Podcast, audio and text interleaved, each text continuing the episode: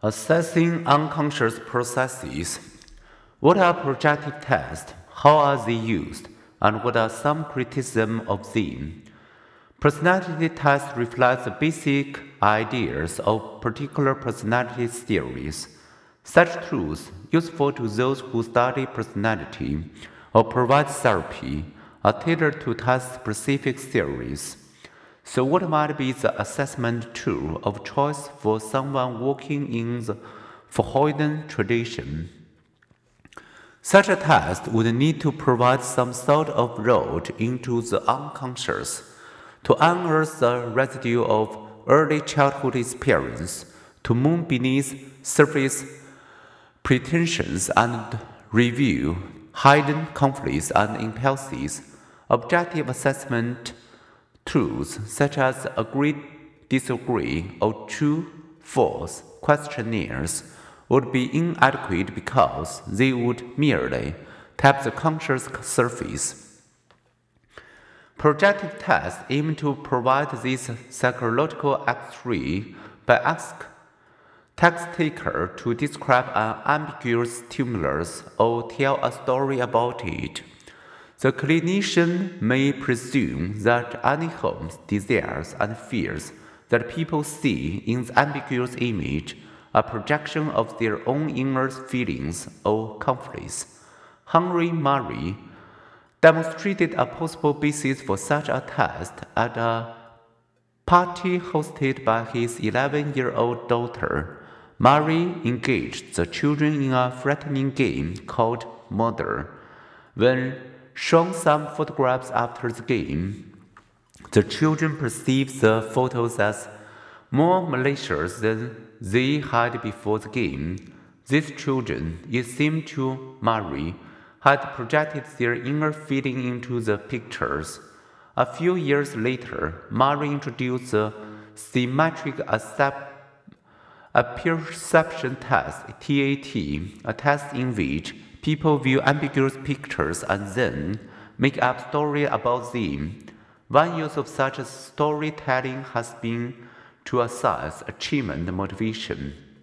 Shown a daydreaming boy, those who imagine he is fantasizing about an achievement are presumed to be projecting their own goals as the rule, said Murray. The subject leaves the task happily unaware that he has presented the psychologist with what amounts to an x ray of his inner self.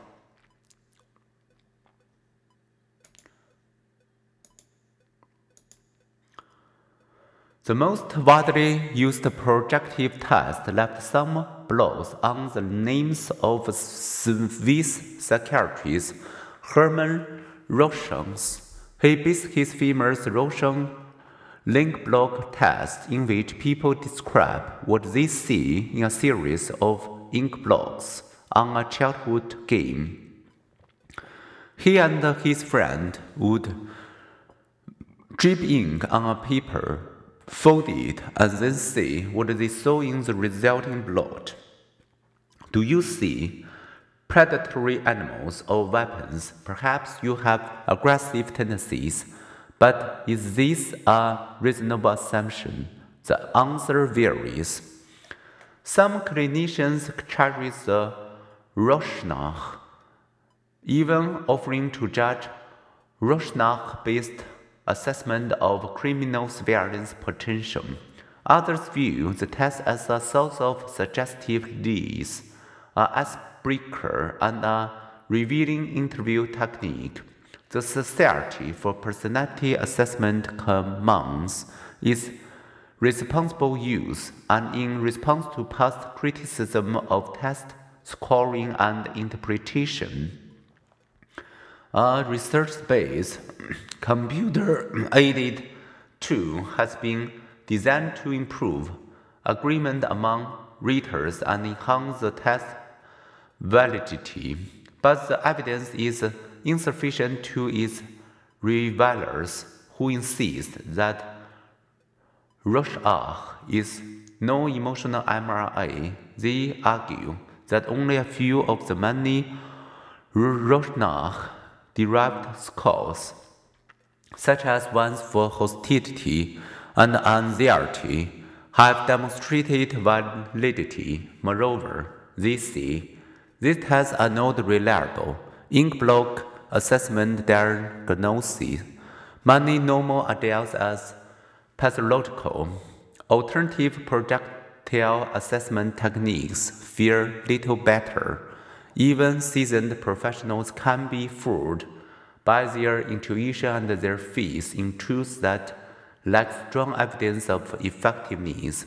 Once called Lilienfeld, James Wood, and Howard Garb, when a substantial body of the research demonstrates that old intuitions are wrong, but it's time to adopt new ways of thinking.